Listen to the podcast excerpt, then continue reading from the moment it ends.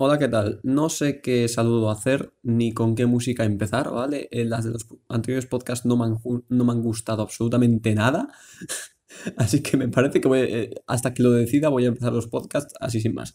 Hoy vengo a hablar de Ready Player One, tanto el libro como la película. Es algo que quería hacer desde que empecé el podcast, porque es algo de lo que siempre quise hablar. Claro, siempre digo eso cuando voy a hablar de algo aquí. ¿Y de qué quiero hablar concretamente? Pues de las diferencias que yo he notado con respecto al libro y la película y explicar por qué el libro me parece bastante mejor. Eh, para mí, al menos, y qué es lo que no me gustó que se quitara en la película, qué me gustó que se añadiese también, porque la película, desde luego, quiero dejarlo, no es mala, no vengo a hatear la película, pero quiero hablar un poco de los cambios que hubo con respecto a la película y el libro, porque siempre tuve ese, ese impulso a hacerlo, ¿no? Quiero decir, este es posiblemente mi libro favorito y entonces pues me afectó mucho, quiero decir, me dio mucha huella ver la película y ver cuántas cosas habían cambiado. Así que sin más dilaciones, pues vamos al tema.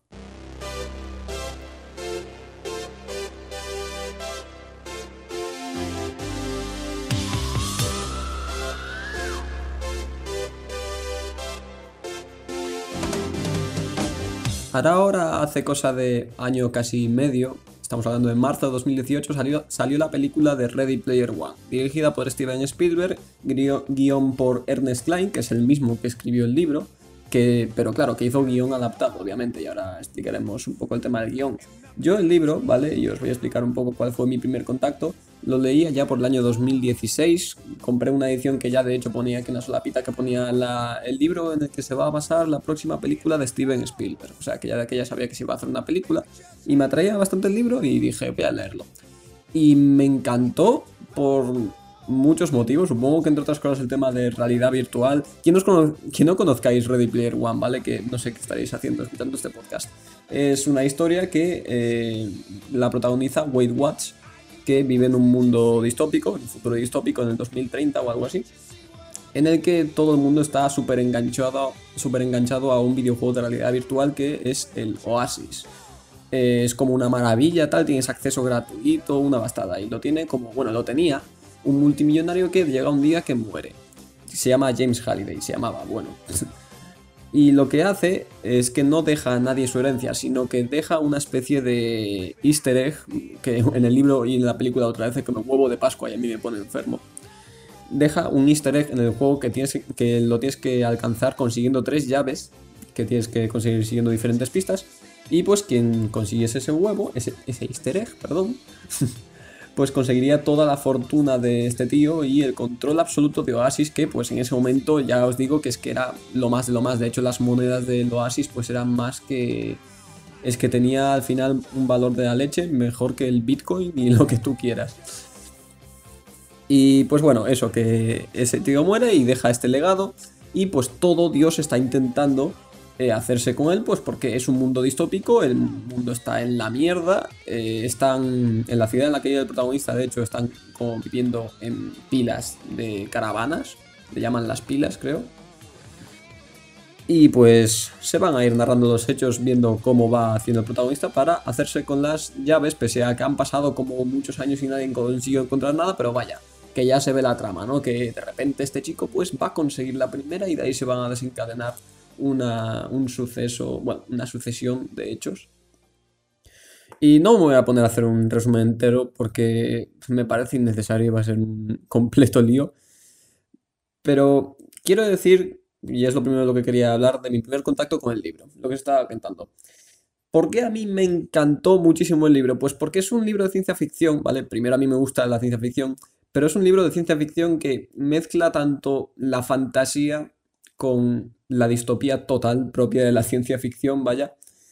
Y no sé, es esa mezcla total de fantasía y oscuridad, porque hay una parte, sobre todo, mm, bueno, al principio el libro es como muy fantasioso, florecitas, pero es que a partir de la mitad o así el libro se vuelve muy turbio. Bueno, no muy turbio, pero muy, muy triste, ¿sabes? O sea, muy triste en el sentido de me cago en la puta. O sea, este pavo está persiguiendo sus metas, pero, pero, joder, su vida es deprimente. Y toda la sociedad en la que vive es deprimente. Y es por eso, es ese punto precisamente, lo, lo deprimente que es todo, el que se perdió en la película. Concretamente, y este concepto lo voy a repetir mucho a partir de ahora, la enfermedad de la sociedad en la que vive Wade. la sociedad en la que vive Wade, ¿vale? La sociedad de, del 2035, antes dije 2030, creo que era 2035, igual voy diciendo fechas distintas, no me acuerdo ahora, ¿vale? pues es una sociedad que está completamente enferma porque ha llegado hasta los puntos en los que nadie tiene nada y están todos ansiosos buscando un easter egg en un videojuego que bueno, que lo ha dejado un tío que está mal de la olla porque el Halliday estaba mal de la olla y lo iréis viendo ya solo con ver la película ya veis que tenía así como problemas antisociales y demás. No, sé del todo a quién dirigir este podcast, no sé a quién ya ha leído el libro y ha visto la película o quienes no tienen ni idea ni nada. A ver, quienes no tengan ni idea no estarán viendo esto, escuchando esto, perdón. Bien, pues, ¿qué pasa con la, con la enfermedad esta que tiene la sociedad? Pues eso, que se pierde la película. Se pierde la película y es algo que me fastidia mucho porque es lo que le daba ese toque totalmente oscuro, ¿vale? ¿En qué primer aspecto vemos esa enfermedad? Pues bien, cuando Wade en el libro nos hace 15.500 referencias culturales de memoria porque se las sabe él. ¿Por qué se sabe todas esas referencias? Pues porque para los Gunters, que son los cazadores del huevo de Pascua, del easter egg, es que me lo han pegado hasta a mí, tío, qué asco. Eh, huevo de Pascua, es que me da asco, tío. Testículo de Pascua, podría decir. Em, el tema todo es que Wade nos hace como 15.000 referencias de memoria, pues porque todo esto se lo tienen que aprender, realmente. James Halliday era un fanático de la cultura de los 80 porque fue la época en la que, en la que creció como niño, sobre todo. Y entonces, claro, eh, las referencias van a tener una importancia a la hora de buscar las llaves que van a llevar a ese easter egg. Y por eso todo Dios está como memorizándoselas ahí a tope, toda la gente se sabe página por página el libro eh, que dejó Halliday sobre sus gustos y demás, que es como medio biográfico, pero también habla sobre cultura.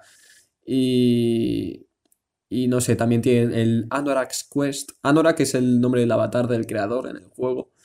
Y es como que es un libro en el que habla de un montón de referencias culturales suyas, tal, y donde se supone que podría haber pistas para encontrar las llaves, vaya.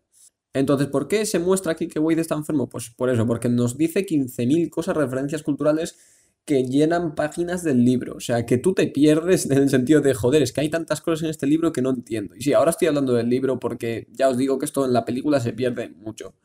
Y en parte se puede entender. Se puede entender que se pierda un poco esto en la película porque ya muchas personas, hay algunas personas en internet, no me caen bien, que dicen que la película es mejor que el libro no me caen bien, ¿vale? No me gusta que lo digan, no estoy de acuerdo, pero en parte puedo estar algo de acuerdo en que es un coñazo leer tantas referencias culturales en un libro y que sería un tostón verlo en la película. Pero sería, vamos, insufrible que te estuvieran enumerando todos los nombres de yo que sé, tío, es que me leí dos veces el libro, es el único libro que me he leído dos veces en mi vida. O sea, el libro tocho me refiero, tiene unas 400 y algo páginas, me parece. Sí, 400 y pocas. Lo tengo aquí al lado para ir viendo. Y claro, no puedes adaptar realmente a película todo eso.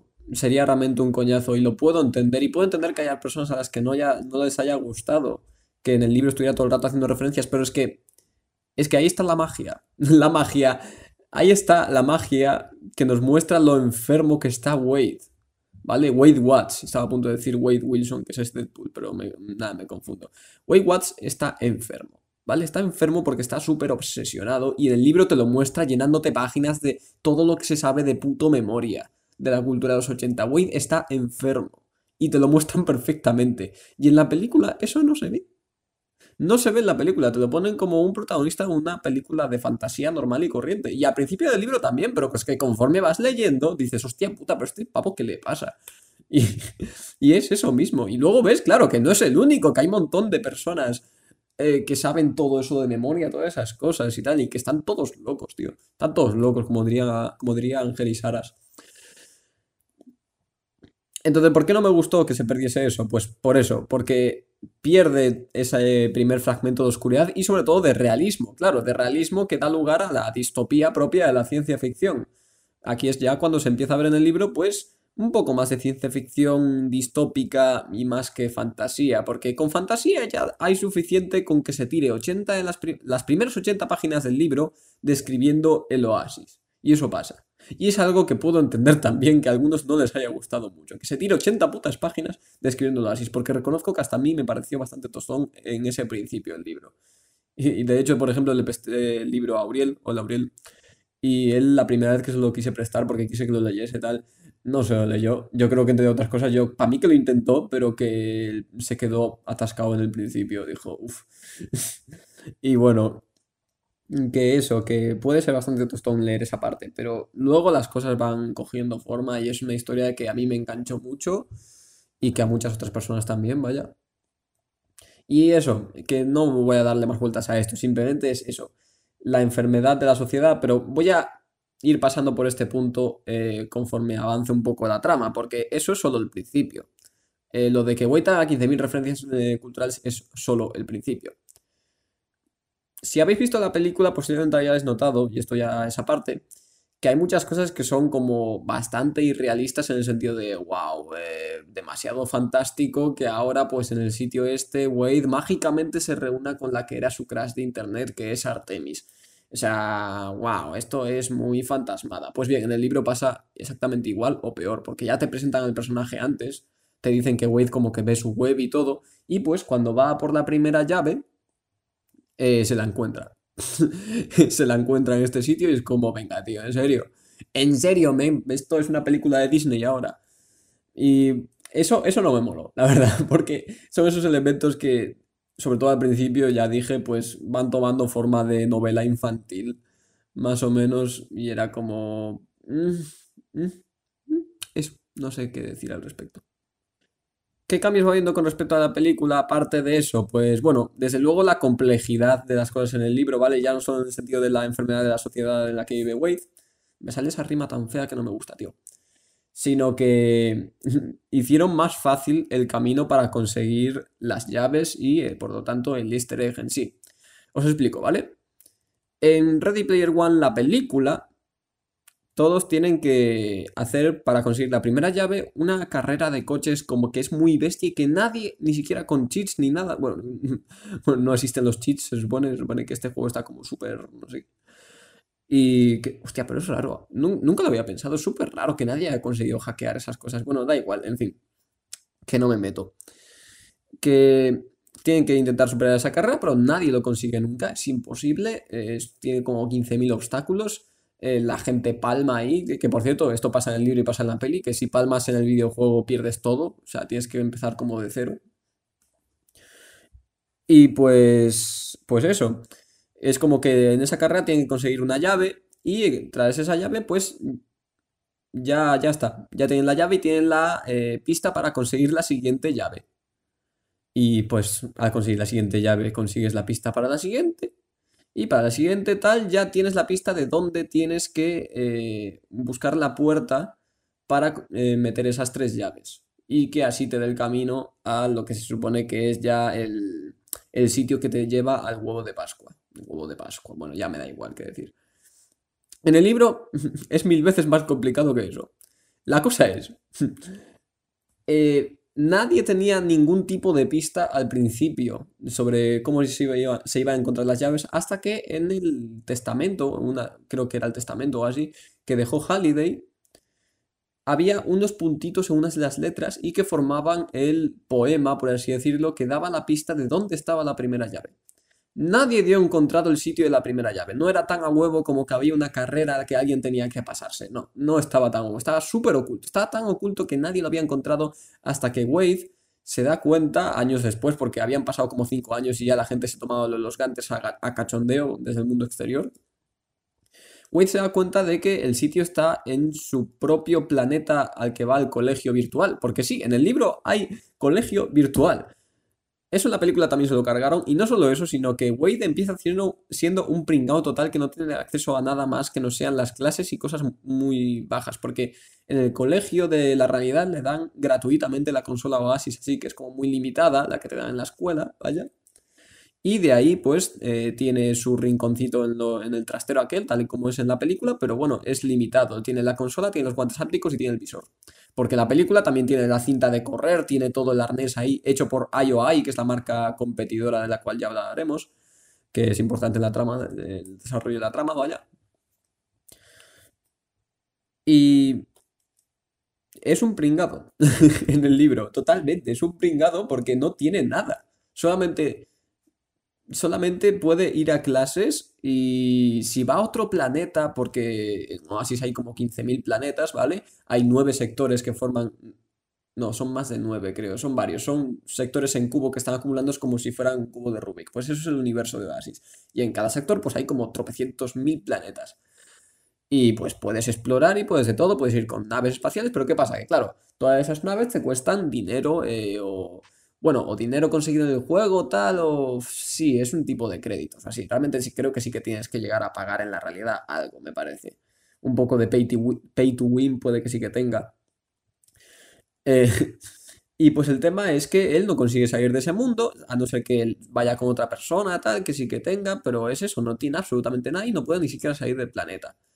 Y desde ese planeta se da cuenta de que la primera llave está en ese mismo planeta que es un planeta destinado a hacer colegios, pero resulta que por el medio, pues alguien, el tío, el Halliday, escondió una mazmorra, o sea, una mazmorra que es una imitación de Dungeons and Dragons, eh, o sea, de una maqueta, digamos. Eh, una de las tropecientas de los tropecientos tableros que hay de Dungeons and Dragons, no me acuerdo ahora cuál. Y tiene que eh, atravesarlo, esquivando las trampas y demás, cuando lo descubre tal, que le da como hostia puta, acabo de descubrir aquí una cosa de la hostia. Tiene que mm, digamos, pasar por todo esto para luego llegar a un fantasma raro con el que tiene que jugar a Joust. Sí, creo que era el Joust. En una recreativa. O sea, tío, hay un mago de la hostia que igual le podía matar de un disparo o algo. Y dice, vamos a echar una partida al Joust. y consigue ganarle por los pelos. Y de ahí le da la primera llave. La primera llave junto con una pista que da a la puerta de cobre porque es la llave de cobre que abre la puerta de cobre. Vale, evidente. Aquí es a donde quería llegar, no sé por qué me enrollé tanto, ¿vale? Pero la diferencia es que en, el, en la película te dan la llave y ya está, pasas a la siguiente llave, y aquí no. Aquí tienes que coger una llave y a través de otra pista llegar a la puerta con la que abres esa llave, y dentro de esa puerta eh, ya tienes una especie de desafío bastante jodido, también con temas de referencias culturales y demás, eh, que si lo consigues, pues te dan la pista a la siguiente llave. Y que si no lo consigues, la palmas, creo. Y te, vamos, que eso, que mueres. Bien, pues en el caso de la primera llave, ¿vale? Simplemente por poneros un poco de ejemplo de cómo es todo. Eh, vence a este tío en el Joust y eso le da la pista de, que tiene, de dónde está la puerta que tiene que abrir porque ya consiguió la llave. A la salida se encuentra con Artemis tal y ella descubre que de repente aparece en el listado, en el top de, de puntuaciones que estaba siempre vacío porque nadie había conseguido ninguna llave y pues ahora aparecía el de primero. Y dice, pero sea cerdo, no sé qué, tal, eh, pues lo voy a conseguir yo también. Y lo consigue porque realmente Wade le da una pistita, porque es como, bueno, eres mi crush, así que te voy a dejar esta pista, ¿vale? No se lo digas a nadie. Pero es eso, que ya veis que es que es súper complicado. No sé cuánto tiempo le lleva eh, a, a Wade, bueno, Parcival, llamado en el juego, por cierto, ese es su avatar, que acaba encontrando que la puerta está en una réplica, en una réplica del mundo de Halliday, en el que, y concretamente del pueblo en el que vivió y de la casa en la que vivió cuando él era niño. ¿Qué hay aquí? Pues unas recreativas en las que tiene que jugar a uno de los juegos, tal, y después se abre la puerta. Una vez atraviesa la puerta, tiene que protagonizar la película de World Games, o sea, poniéndose en la piel de protagonista y tiene que decir todos los putos diálogos. ¿Y sabéis qué? ¡Que se lo sabe! ¡Se lo sabe! ¿Veis lo que os digo? ¿Que Wiz está enfermo? Bien, pues se lo sabe. la prueba también está hecha para enfermos. O sea, es que más de saberse todo el puto diálogo de una película y seguro que se sabe 15.000 más. O sea, yo no. Big Brain, Big Brain, para almacenar tantos datos. O sea, no me entra en la cabeza. Y eso, no me voy a poner a resumir el resto de cómo consigue las demás puertas. Igual, igual acabo haciéndolos, que no sé.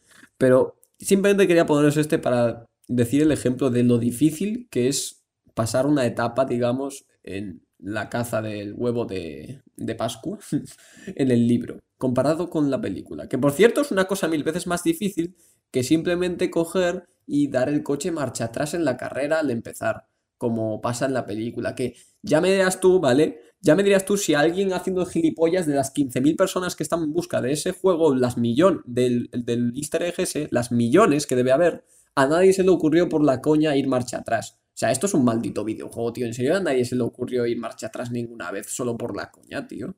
No sé, es como en el GTA o algo. Es que ni idea, macho. Por ir ahí a hacer el subnormal. Es un videojuego, no, Dios mío, no es la realidad absoluta. Pero A ver, se entiende porque está como fantasiado el libro y pues la gente se lo toma muy en serio porque, porque eso, porque es fantasía y un poco también de la enfermedad de la sociedad puede estar ahí el elemento. Pero vaya, que es mil veces más difícil conseguir la llave y la puerta en el libro que lo que es hacer la, simplemente la llave en la película. Vaya, es que es una mierda. y bueno, eso es todo. Eh, después se van conociendo mejor Wade y Artemis, tanto en la película como en el libro. Eso lo conserva más o menos. Wade tiene un amigo que se llama H en el videojuego, con el que digamos que tiene una relación muy guay y tal, incluso antes de conocer a Artemis, claro y que pese a que no están aliados a encontrar el huevo, pues como eso, como que se ayudan un poco en el sentido de sí, o, o compiten un poco, a veces incluso con a ver quién sabe más referencias culturales, ¿no? Eh, aparece en el libro también, concretamente, en uno de los capítulos en los que está Wade con H, este personaje que sí que aparece en la película, que es iRock. En el libro simplemente es un tío que también va a la escuela, pero que tiene pasta, tiene un montón de cosas. Que H también tiene, por cierto, es como un cazarrecompensas de la hostia en el juego. O sea, va al planeta Doom, que es para batallar a tope. Eso también lo ponen en la película, creo. Y pues eso, pero iRock en este libro, en el libro, pues es como un tío que tiene cosas tal, pero que va de súper chulo ya viéndose todo y que al final pues no sabe tanto. No está tan enfermo mental como H o Wave. pero en fin, que por cierto, Parcival, que es el avatar de Wade, ya dije, lo llaman Z, para abreviar, le llaman así H y más adelante Artemis también. Bien, en el libro y la película también pasa que eh, después de esto pues eh, van saliendo diferentes personas que van consiguiendo la primera llave. Eh, la que viene después de Wade es Artemis, después llega H, me parece. Después llegan dos asiáticos que son Daito y Shoto, que también aparecen en la película. Y después vienen los Sixers. Los Sixers son los que trabajan para la empresa de IOI, Industry, no sé qué, Online Industries, ahora no me acuerdo. Interactive Online Industries, me parece. Son los que trabajan para esta compañía que es la competencia, digamos, de, de la compañía de juegos que creó Oasis, vaya, pero que si consigue el juego de Pascua, pues se hace con Oasis y se hace por lo tanto con el control del juego total y que pensaban ponerle ahí un montón de pop-ups de anuncios y demás y que la gente no quiere eso. En el libro es así, pero en la película lo pone un poco más exagerado eh, con lo de, bueno, sí, lo de los lo de los pop-ups y demás, y más adelante en el libro ya veremos, en la película, perdón, veremos lo que opina realmente el jefe Sorrento también aparece en el libro. Lo que opina Sorrento acerca del juego y por qué quiere dominarlo y demás. Bueno, es un poco el tema fantasía realmente. Y demás. Lo que pasa es que Wade tiene pues eh, la pista para encontrar la segunda llave. No la ha encontrado realmente. Pero antes de todo eso, pues ya eh, los de IOI contactan con él para poder contratarlo, por así decirlo, en plan de, oye, trabaja para nosotros aquí porque si contamos el juego gracias a ti, pues te pagamos un pastizal. Hostia, pero ¿qué pasa? Claro, que él era fiel a sus principios y dijo que no. Esto fue en una entrevista virtual con Sorrento. Eh, todo esto voy diciendo para decir que pasa tal cual en el libro que la película. Ya sé que dije que no iba a resumir la película, pero no sé, me contradigo a mí mismo. Pues bien, eh, cuando dice que no, dice, vamos a reventar la pila de furgonetas en las que vives, porque sabemos dónde vives, te controlamos perfectamente, nos vendieron la información los de la escuela. Eh, en el libro es así, claro, en la película no existe lo de la escuela, no van al colegio, supongo. Ni puta idea, la verdad. Y demás, bueno, una cosa que no he mencionado, ¿vale? El tío eh, Wade, tanto en el libro como en la película, vive en la pila esta con su tía y el novio de su tía, o uno de los 15.000 que se echa, vaya. Y es como que nada, que se llevan fatal y no sé qué, lo típico. Y demás, pero eso, que luego Sorrento le amenaza con destruir su casa. Él no está en esa casa, pero aún así dice, hostia puta, no, no quiero, esto, ¿qué cojones está pasando? ¿En serio esta empresa va a llegar al punto de asesinar a alguien para conseguir un maldito premio de un videojuego? Y así es. Cuando dice que no, pues eh, hay unos drones tal que hacen explotar toda, todas las furgonetas y hacen como que simplemente fue una explosión de un laboratorio de metanfetamina. Esto es lo que pone en el libro, en la película no lo ha mencionado. Y de hecho en el libro realmente la gente se cree que es un almacén de metanfetamina porque es que la gente está, está fabricando drogas porque no hay nada más que hacer en ese mundo distópico. Y pues nada, y nunca se llega a saber qué fue lo que causó esa explosión, creo. O igual sí, no sé si al final de todo se... O sea, sé que detienen a Sorrento al final, pero pero tampoco se sabe exactamente. Sin embargo, bueno, en la película es un poco más fantasioso, como siempre digo, pero ya explicaré por qué. Bueno, la relación de Artemis y Wade pues se va haciendo más estrecha, tal. eh, Wade le hace tilín, tal, ella le hace un poco de tilín, pero cuando están ahí ya muy acercándose, ella dice, uff, no, no quiero nada. No quiero nada porque quiero centrarme en la competición y todo el tema. Y deja a Wade como plantado. Todo esto pasa eh, cuando van juntos a una especie de discoteca circular gigante en la que bailan flotando en el aire. Esto es fiel al libro. Y en la que iRock, que en la película, en vez de ser un estudiante que es un chulo playa, es un trabajador para Sorrento que tiene un avatar ahí de la hostia, súper chetao y tal, y que da miedo y todo. Bueno, da miedo, depende cómo lo veas, la verdad, porque luego el tío lo oyes hablar y es como, "Pff, este tío tiene mucho cuento, pero no. Y bueno, que eso, que lo dejan. Y el, libro, bueno, no, perdón, es la película. Mejor empecemos hablando de lo que pasa eh, con la película a partir de aquí. Es eso, se separan y es como que no saben del todo qué hacer. Porque, no, perdón.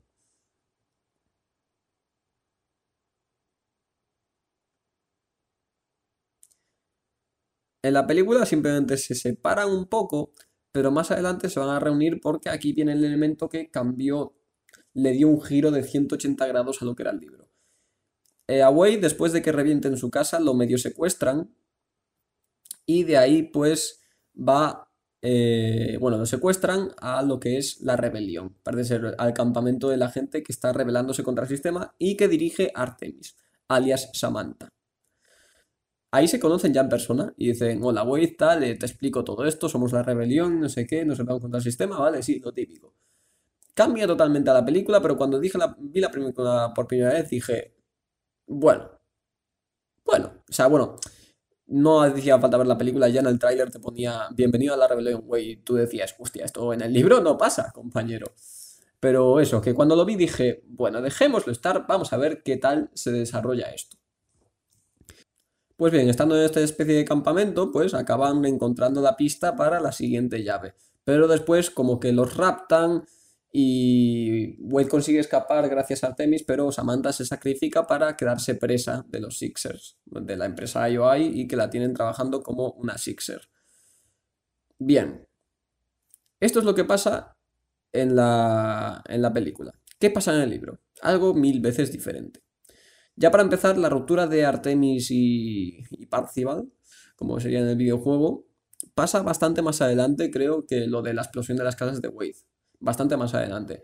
De hecho, Wade ya tuvo tiempo para, viendo que le iban a perseguir y que le podían matar y no sé qué, se mudó a Columbus, Ohio, que en la película es su ubicación principal y es el sitio donde están los servidores principales de Oasis, por lo que hay una conexión de la hostia.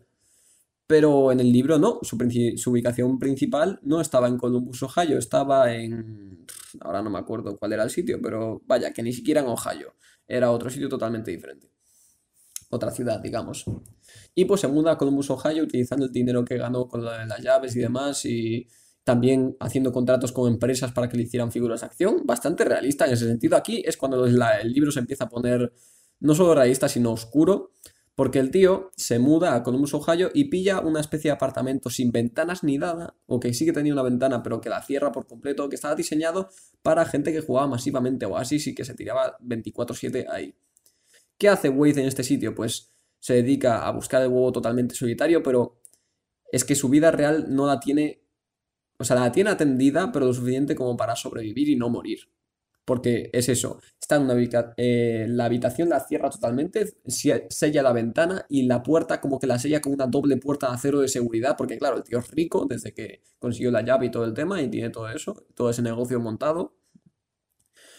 Eh, está totalmente cerrado, la comida se la traen a través de ese, se- de ese sistema de seguridad que tienen las puertas. Con eso, con eso come y lo que pide por internet, vaya, pide cosas por internet, aparte de comida también, igual un traje áptico nuevo, lo que sea. Y aparte de eso, pues también se quita todo el pelo. Esta la película no pasa, claro. Ya, ya veis que el tío conserva su- el pelo toda su película, pero toda la película. Pero aquí se usa un producto con el que se quita todo el pelo porque es que es un estorbo para él, no sé qué. vive en el traje áptico prácticamente, no sale de esa habitación nunca jamás de los jamases, no ve la luz del sol, por lo que de hecho tiene que tomar un suplemento de vitamina D para que le compense el hecho de que no le da el sol. Y es el momento más turbio, más oscuro, más triste de todo el libro. Porque el tío está en... Aquí dices, sí, está, está mal de la olla y está enfermo y el tío... Y el tío... Uf, Uf, sobre todo porque hay un punto, ¿vale? Y esto obviamente no, no lo iban a poner en la película y pese a que era, era un poco previsible que no lo iban a hacer, me pareció una pena que lo pusieran, ¿vale? En el libro, cuando está en la habitación esta, encerrado durante meses, llega un momento en el que se compra una especie de muñeca sexual para, para Oasis. Existen muñecas que imitan el tacto real de una mujer o lo que tú quieras para complacerse sexualmente y hacer algo parecido a la masturbación. Y esto en el libro pasa. Esto en el libro pasa porque al final es como, bueno, soy un adolescente pajero, como cualquiera, y estoy tan enfermo que es que hago esto. Luego dice que se arrepiente un poco de la muñeca y la acaba tirando y dice, pero bueno, me la acabo cascando como día a día, tal. Y dice que en el propio testamento, esta cosa del, del Anorak's Quest, el propio Halliday en su biografía habla sobre, habla sobre la importancia de la masturbación y demás. Y mencionan ese tema que es como, joder, le da un realismo que es que mola, porque es como... Pues, oye, es un golpe de realidad bastante duro y de decir, hostia puta, este pavo realmente está en la mierda de tener que llegar a comprarse una muñeca virtual o lo que coño sea. Y es muy fuerte, o sea, no me salen ahora palabras para describir lo fuerte que es, pero es eso, es increíble. Y es una pena que no esté en la película, pese a que podía ser un poco previsible porque tenía que ser para todos los públicos, pero increíble.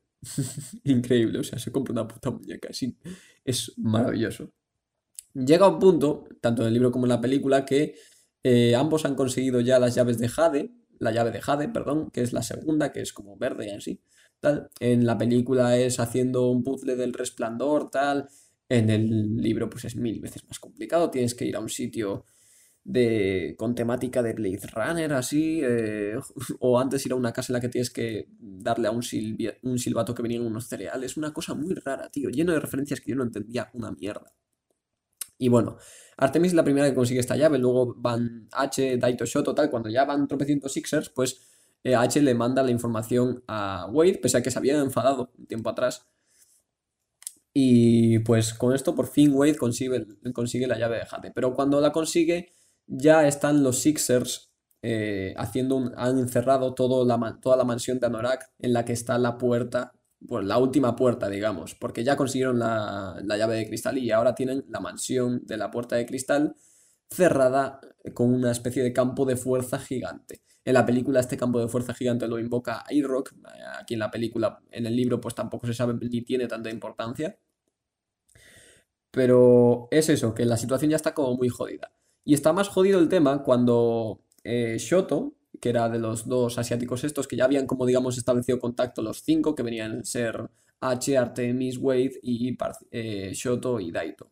Shoto y Daito pues eran como japoneses, eran japoneses y creía, eh, virtualmente eran como hermanos, se hacían ver como hermanos, pero bueno, luego Shoto, hay un día en el que le cuenta a Wade, creo que es, no sé si es antes o después de que consiga la llave de Jade, que realmente no se conocía en persona siquiera y que la, a Daito la idea de conocerse en persona le aterraba y eso que Daito era el mayor de los dos, creo. En la película lo es, creo que en el libro también, me parece. Y, pero eso es lo de menos, porque resulta que le cuenta todo esto cuando Daito ha muerto. Pero no en el videojuego, sino en la vida real.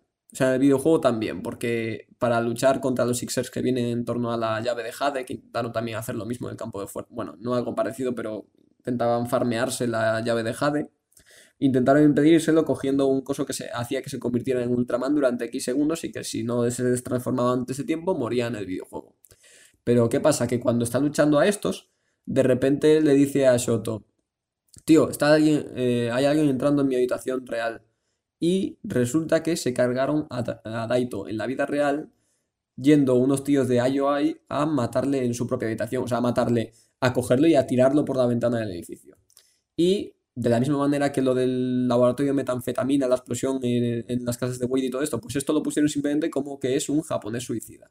Y otra vez más la sociedad se lo cree porque es algo que está pasando. Es una sociedad muy depresiva. La gente, la gente hace de todo o simplemente se suicida, porque en Japón había muchos suicidios, tal, y concretamente hablan en el libro de una raza que yo creo que está presente ya a día de hoy, ¿vale? Que son los japoneses jóvenes que se dedican a estar encerrados 24/7 en la habitación leyendo manga y jugando videojuegos, y que es habitual que los suicidios en Japón se deben a este tipo de personas. Por lo tanto, era evidente que todo el mundo se lo iba a creer de que se suicidó simplemente cuando lo mataron los Sixers. Aquí vemos de nuevo la crudeza del libro, o sea, es que se lo han cargado en la vida real. Esto en la película no apareció y fue otra de las cosas que me hizo decir, joder, es que me ha quedado la espina, tío, de que no apareciese ese elemento oscuro de, de la empresa Sixer y todo el tema. Me pareció una pena, la verdad. Pero bueno, eso aparte, luego está el tema de qué va a pasar con el campo de fuerza y todo, el, todo lo demás. En el libro, no, perdón, voy a empezar con la película, siempre me confundo. En la película, lo que se había dicho, Artemis se deja raptar por los Sixers y desde ahí consigue desactivar el campo desde dentro, porque claro, es una clienta de IOI. Tiene que decir el hechizo del campo de fuerza como tres veces, no sé dónde lo sacaban, creo. Y también consigue interrogar, eh, H y los demás consiguen interrogar a Sorrento metiendo en una especie de simulación, haciendo creer que le están atacando en la vida real, pero no. Es una cosa muy rara. Todo esto lo acaban haciendo simplemente para conseguir información de cómo desactivar el escudo, que luego acaba usando Artemis, creo. Porque en el laboratorio Sixer le dejan acceder desde su propia cuenta, pero con un informe de Sixer y todo lo demás. Todo eso mientras están trabajando dentro como Sixers en el dentro del videojuego, digamos. También le explican cómo Artemis, cómo salir, que es una cosa tan sencilla como que resulta que tienes un puto botón arriba para darle y sales. Vamos a ver. Se supone que es una cosa para aislar a las personas ahí y tal, y me dices que el único remedio era, o sea, lo único que tenías que hacer era dar los putos botones arriba y ya está. Esa es la super... O sea, quiero decir, vale, tienes que alcanzar los botones teniendo el visor puesto. Bueno, vale, tiene su dificultad, pero aún así, tío, aún así. O sea, no pones el botón allá huevo para que la persona de dentro pueda salir si es que quieres apresarlos. O sea, es que no tiene lógica. Lo que pasa en el libro, pues sí que tiene más sentido. Eh, con respecto a eso, porque ya hablaré ahora de qué me pareció el cambio con respecto a la película. Con respecto al libro, perdón, siempre me confundo. Aquí en el libro, pues Wade es el que es raptado. Pero es raptado, o sea, lo hace a propósito. Realmente lo hace a propósito porque llega un momento en el que dice, bueno, pues esto está súper jodido, los Sixers tienen la puerta de cristal aquí farmeada, tal, y, y en el momento en el que lo encuentren se acabó todo. Entonces lo que hace él es dejarse raptar tal, dejar como unas facturas sin pagar para que le detengan y le manden a ser un cliente, un trabajador forzado de los Sixers. Ahí como que hace un súper mega hiper elaborado plan, ni siquiera el profesor de la casa de papel, para no solo escapar de ahí, sino también conseguir desactivar el campo de fuerza desde no, no, no solo desde dentro, sino simplemente desactivarlo, porque él realmente con su cuenta de Sixer no tiene acceso al campo de fuerza dentro, no lo tiene tan fácil. De hecho, trabaja una especie de atención al cliente dentro del videojuego con, en el que resuelve problemas a gente que no tiene puta idea de jugar, por ejemplo. Pero aparte, lo que hace es sacar unos archivos, no me acuerdo ahora ni de cómo los saca, creo que hackea lo que es eh, una consola que tiene en su cama en la vida real, que le dan como una especie de cama, la, que es tipo hotel cabina de estos, hotel cápsula, pues duerme ahí. Y también creo que tiene lo de la realidad virtual ahí, o lo tiene también en una jaula parecida. O sea, quiero decir, van saliendo de las jaulas de vez en cuando y en la película también pasaba, tanto bien pues fuera para comer o lo que fuera. Pero el caso, duerme en estas cabinas y desde ahí en la consola, no sé cómo coño hace, con qué lo hackea, no me acuerdo ahora con qué, pero consigue eh, miles de terabytes de información del IOI, del huevo y de todo, que supera mil veces a todo lo que, todas sus notas que él había hecho sobre, sobre la persecución del huevo y toda esa información consigue escaparse con ella porque también consiguió elaborar un plan, lo que os dije, para escapar. Creo que consigue un traje de otra persona, tal, consigue escaparse cuando no debe y entonces consigue un traje de otro puesto, tal, con el que consigue escapar. Una cosa muy rara. Un guiño muy gracioso, ¿vale?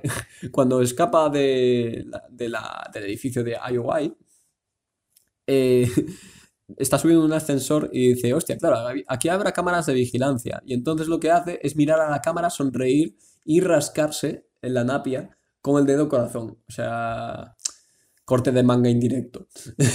Y me pareció muy gracioso, la verdad. Otra cosa que no iban a poner en la película porque es para todos los públicos. en fin. El tema es eso, se escapa con toda la información, luego va a una especie de, de cafés virtuales, o sea, bueno, como los cibercafés, pero que tienen consolas de Oasis tal, y pide una cabina alquilada en la que puede mandarle toda esta información a sus compañeros y advertirles de todo lo que está pasando y de cómo pueden, pueden hacer las cosas y de cómo pueden entrar a la base y todo lo demás. Eh, luego os explico el plan de cómo hacer con lo de la mansión, con lo del escudo, porque es muy raro. Tema es que la película, y aquí ya dejo el resumen para hablar de una puñetera vez de mi opinión, porque es que al final estoy haciendo más resumen que opinión. En la película lo hace la chica, ¿vale? Ya os dije, raptan a la chica y ella hace el, mm, no un plan tan intrincado porque le ayudan los demás desde fuera, tal, pero hace el plan para simplemente desconectar el escudo, porque esto pasa mientras la tienen ahí. Es así de sencillo, la verdad, no tiene una cosa mucho más complicada. Mm, me ha gustado que cambiaran el papel de Wade a Artemis. En parte me ha sido indiferente, pero me pareció un buen gesto. Me pareció un buen gesto porque todo, toda la importancia, toda la trama recaía en Wade en el libro.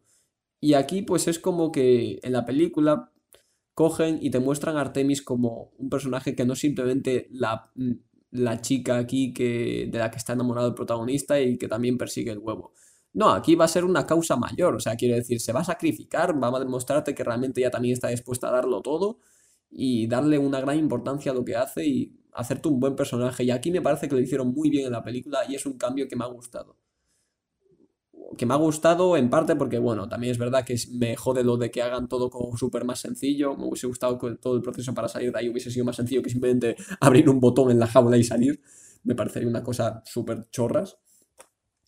Pero bueno, que por cierto, ese botón para salir en realidad es lo que le consigue hacer que se infiltre en los guerreros que están dentro de la base. Creo que era esa la cosa. Es una cosa muy rara, pero en fin. que con eso, pues en la película consiguen vulnerar el escudo, digamos, desactivarlo, y Wade había hecho una llamada a todo Cristo del juego, como líder de los que de los que realmente querían el bien para Oasis, y se presentan todos ahí a hacer una batalla de la leche, y es como súper épico, y tienen ahí los mechas y demás, que en la película son no me acuerdo ni qué mecha son, pero en el libro es, por ejemplo, Mecha Godzilla, el que maneja a Sorrento. Y claro, son referencias ahí que quedan coartadas y esto ya se sabía que iba a pasar por el tema de derechos, derechos cinematográficos. Esta película está hecha por Warner. Entonces, claro, eh, había referencias como lo de Ultraman y tal, y eso no se pudo meter porque no pertenecía a Warner. Cosas que pasan, también había en el libro referencias a Hulk o a o demás y no se pudieron meter del todo. Aunque bueno, en la película sí que hay una pequeñita referencia, de hecho en el tráiler aparece que es como... Eh, me pusieron White Watch porque mi padre dijo que sonaba como aliens de superhéroe, como Peter Parker o Bruce Banner. Esos dos son personajes de Marvel, pero vaya, que parece que tuvieron derecho a ponerlo sin que les cayera un strike o algo parecido. El tema es, el plan para mm, quitar el escudo pues es mil veces más fácil en la película de lo que es en el libro, porque en el libro tienen que... Lo que hace Wade en el libro es programar desde el, hotel este, bueno, la cama, cabina, programa un robot androide dentro de la mansión, que está dentro por lo tanto del escudo, lo programa para que unas horas después, porque después es cuando él se va a pirar tal, y va a reunirse con, con Ogden Morrow, que es el que trabaja con, con Anorak, con el creador del juego, ya os hablaré de eso ahora, y como que eso, programa ese androide para que desactive el escudo desde dentro a cierta hora. Y eso te lo dicen al final, claro, cuando ya están ahí en la batalla todo el rollo. ¿Y qué pasaba con lo del creador, de, el subcreador del juego, el compañero de... se me ha olvidado el nombre, James Halliday, eso. Pues que él los reúne, reúne a los demás chicos, les lanza una llamada en plan de... En plan de, oye, venida a mi casa en la vida real, tal. Pero así un poco como colega. Pero a ver, la cosa es que eh, ya advirtió Wade a los demás de que les estaban persiguiendo tal, pero al parecer luego, pues cuando están Parcival y H, se desaparece el avatar de Ogden Morrow y les dice que las ha estado observando desde que consiguieron la llave tal. De hecho, en el libro hay una mini referencia a momentos anteriores en los que apareció, porque hay un momento que en la sala de H que tienen para jugar y demás, se cae un libro sin, sin ningún tipo de intención, se cae sin más y resulta que era por él, porque se había puesto en modo invisible o algo parecido y pues siempre les estaba observando. Y el tema es que les dice eso de irse a su casa para combatir los Sixers desde ahí y de forma totalmente segura. Bien, pues tienen en la casa esta un montón de cabinas también en las que pueden instalarse. Eh, Wade va hasta ahí gracias a H porque tiene una furgoneta a la vida real. Se conocen y esto lo respetaron en la película porque evidentemente iban a tener que hacerlo, era elemento LGTB. Eh, Wade H en realidad es una chica, ¿vale? Es una chica negra y lesbiana. Bueno, en el libro no menciona exacta, no, en la película no menciona exactamente que sea lesbiana, pero se da a entender, creo yo. Y eso, ese elemento lo conservaron y está bien porque es un giro que en la, lo lees en el libro y es como, hostia, wow, mola. no sé, a mí me gustó mucho que fuese en plan de no te lo esperas, pero ahí está. Y es otra muestra más de la realidad. De hecho, el libro eh, indaga mucho más en por qué se hace pasar por un chico, por todo. En la película te lo ponen y bueno, pues sí, es una chica, ya está. Pero poco más. En, el libro te muestran que su familia era homófoba, todo y demás, y que, y que no le daba importancia a las mujeres y no sé, una cosa muy rara, pero vamos, que su familia también estaba afectada por esta enfermedad y, y demás, esta locura de mundo. Me estoy alejando mucho del micrófono, tío, y no me gusta. pues bien, van a la casa de un Morrow y desde ahí hacen la batalla final, tal, tal como en la película, e invoca a todos los jugadores y van hasta ahí. Pues van luchando y pasa eso, que eh, consiguen desactivar el escudo y van accediendo hacia adentro. Consiguen traspasar la puerta porque, bueno, claro, los Sixers ya técnicamente lo habían conseguido porque ya tenían la llave, ya habían encontrado la puerta. Y, pero ellos consiguen hacerlo y no solo eso, sino que también... Y no solo eso, sino que también pueden entrar a lo que hay dentro y terminar averiguando qué es lo que pasaba. ¿Qué pasa? Hay un pero. Hay un pero lo que pasa antes, ¿vale? Y es que antes de que consigan ellos traspasar la puerta, porque saben que igual ellos consiguen resolverlo lo que coño sea, pues em, activan el cataclista. ¿Qué es el, el cataclista? Que aparece tanto en el libro como en la película. Pues es una bomba que la detona y mata a todos los usuarios presentes en un sector del juego. O sea, eso incluye el planeta y 15.000 planetas más y toda la galaxia de por ahí y tal todos palmaban. Y entonces en el momento antes de que vayan a entrar, lo activa. Que bueno, en la película ya están dentro técnicamente, pero el cataclista también afecta a lo que hay ahí dentro. Es un poco raro, la verdad. Pero el tema. Eh, palman todos menos Wade, porque tiene una vida extra. ¿Cómo obtiene esta vida extra en el libro? Pues bien, porque buscando la llave de Jade, tiempo atrás, y esto ocurre en el momento, te lo explica en el momento de, de que él está buscando la llave de Jade, no es como un flashback, él fue a, una sala de recreativos como súper grande y tal y jugó una partida perfecta de Pac-Man. Una partida perfecta de Pac-Man que pensó que le iba a llevar a la llave, pero lo único que le dio fue una monedita. Una monedita que luego no podía ni quitarle el inventario ni nada y que dijo, pues vaya mierda, qué cosa más rara, no sé qué. ¿Qué pasa? Que pues cuando activa el cataclista, esta, esta moneda pues supone una vida extra. Una vida extra que aún así creo que en el libro no le da, no le recupera los objetos que tiene, o sí, Sí, creo que sí, pero bueno, sí, le, mantiene lo que tiene, digamos. Em, y en la película esta moneda simplemente se le había dado el androide que era como el que llevaba el museo de, recuerdos de Halliday, esto no aparece en el libro, pero igual, que resulta que era Oz Morrow, el que manejaba ese androide era Oz Morrow y era quien le había dado esa moneda, así como una apuesta que habían hecho y demás, de que iba a conseguir encontrar la llave o algo así. Y se la da y resulta que era una vida extra y pues ahí se asimila ahí. De esta manera, pues consigue Wade entrar en la puerta de cristal y hacer el videojuego que hay que pasarse dentro para, mm, para conseguir eh, entrar al sitio de huevo de Pascua. En realidad es como que es una televisión, ¿vale? Eh, en la película simplemente es una televisión puesta sobre unos hielos que si, si no consigues la manera de que te aparezca la llave, pues te caes. Y es como que hay un montón de juegos y la gente no sabe exactamente qué juego tienen que ganar para llegar y tal, y todo el tema. Pero Wade no solo lo sabe, sino que, bueno, aparte de que en, el, libro, pues es obviamente una cosa mucho más complicada. Primero tienes que ganar un videojuego y luego tienes que ir al sitio este, que es un sitio con 15.000 videojuegos y una sola televisión para jugarlos todos. Que no, claro, tienes que averiguar cuál tienes que jugar de todos esos, claro. Pues el tema es que eh, el juego que finalmente tenías que jugar para desbloquear ya todo era Adventure. Adventure en el libro ya hace la referencia al principio. Es el primer juego que contuvo un easter egg y concretamente este easter egg era el nombre del creador del juego que a, principios, a los principios de los videojuegos pues no se solía poner algo así. Em, pues bien, consigue este easter egg en el momento de tal porque saben plan de, pues claro, es que el objetivo no era pasarse el juego, era llegar a este easter egg. Y cuando lo hace en esta última etapa de, la caza del huevo, pues entra al recinto y por fin Wade Wilson, Wade Wilson, Wade Watts consigue el huevo de Halliday. Y con ello pues toda la herencia suya y demás y no sé qué y vamos, la polla. En el libro pasa eso, puede revivir a los avatares de sus compañeros, porque algunos habían fallecido, tal, en la película también pasa. Que bueno, incluso el de Daito, claro, porque en la película no se cargaron a Daito en la vida real. Y demás. Estoy aquí con el fingerboard en la mano porque necesito tener algo en la mano, no sé. Y el tema, que ya consiguen todo, ya está el tema conseguido. En la película es un final ahí muy bonito de y cerramos. Bueno, ahora que tenemos el control de Oasis, pues tal, somos una pareja feliz, Artemis y yo. Cerramos Oasis los miércoles y los jueves para que la gente disfrute del mundo real, no sé qué. Muy bonito, muy florecitas todo.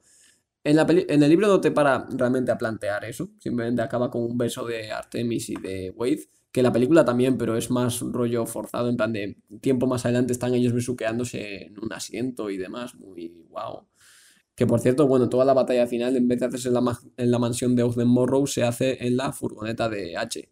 Lo cual lleva un poco de complicaciones porque luego se les pone a perseguir y demás. Y a Ogden Morrow lo desvelan eh, luego, cuando ya ha ganado el huevo y demás. Que por cierto, cuando gana el huevo, se le aparece Nolan Sorrento en la vida real a punto de pegarle un tiro. Yo en ese momento estaba esperando a que dije, ¡buah! que le dispare de verdad, tío. O sea, es que recuperaría toda la oscuridad que fue perdiendo conforme la trama esta película. Pero no, lo mira y dice, oh, qué bonito es, mira cómo resplandece ahí en su traje áptico, tal, no lo puedo matar. O sea, quiero decir, estuviste ya a punto de cargártelo varias veces y ahora dices, ay no, qué bonito, no me lo cargo. Mm, what the fuck? Aparte que, a ver, no tenía mucho sentido que le hiciese, ¿vale? Había un montón de personas delante suya que le podían recriminar perfectamente porque aparece justo en el medio del pueblo, de la ciudad, en la que reventó un edificio y de hecho la gente lo sabe, dice, sabemos qué hiciste aquí. que es como, coño, se suponía que la gente se lo había creído por un, eh, una explotación de un laboratorio, una explotación, sí, explotación, bueno, una explosión de un laboratorio de metanfetamina. Pero no, pues eh, ahí simplemente es eso, que la gente ya lo sabe y demás y no matan a Wade y todo es feliz. En la película, digo, perdón, en el libro pasa parecido. O sea, termina tal, eh, está en la mansión de, Morrow y vienen a entrevistarle a mucha gente, pero antes quiere ver a Artemis, la conocen personas, se llama Samantha y se dan el beso a aquel y fin. Ya está ahí, no te, te deja un poco en el aire lo que qué van a hacer con el dinero, qué van a hacer con todo.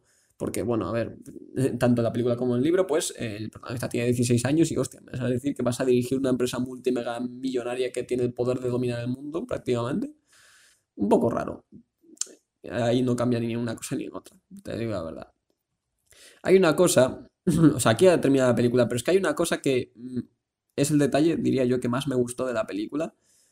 Y es que no centran absolutamente todo en Wade y sus amigos. Porque hay escenas en las que ponen a gente trabajando, eh, gente de los Sixers, trabajando en referencias culturales, y te los ponen como personas. Ya hay en la película una chica que es como que parece que tiene importancia en la trama, que te la ponen a veces como cuando va a decirle a las personas lo que tienen que hacer, tal, en plan de... De hecho, es la que finalmente les dice a los Sixers, prueba con el videojuego Adventure, claro. Y ahí pues... Eh, descubren que es el juego, pero claro, ellos no saben que lo que tenían que hacer era encontrar el easter egg y no simplemente ganar el juego. Pero era eso, como que esta chica tenía mucha importancia y tal, y ves realmente cómo trabajan en equipo los Sixers, bueno, cómo trabajan en equipo, cómo están ahí compartiendo también el friquismo, digamos, como en plan de, no son monstruos, ¿sabes? Y eso, eso me gustó, en parte porque al final es más realismo que la aplicas, no son monstruos. Al final son gente como ellos, pero que simplemente trabajan en una empresa y que utilizan su, bueno, todo lo que quieren hacer con un diferente fin, que ellos lo desconocen, pero realmente Sorrento, luego lo desvela en la película, quería cargarse Oasis prácticamente porque no le gustaba nada ese mundo, quería dominarlo en parte para cargárselo, no le tenía nada de cariño. Pero es eso, y cuando Wade consigue el huevo en la película y todo el mundo lo ve en vivo y demás, hasta los Sixers se emocionan dentro de, de su despacho de gente. Todos se emocionan porque todos encontraban, o sea, todos tenían el mismo destino y todos estaban presenciando algo magnífico, algo único, algo más allá de lo épico. Estaban viendo algo que iba a ser revolucionario y que iba a cambiar todo y que al fin habían resuelto el misterio de tantos años. Por lo tanto, incluso los enemigos se, se emocionan completamente.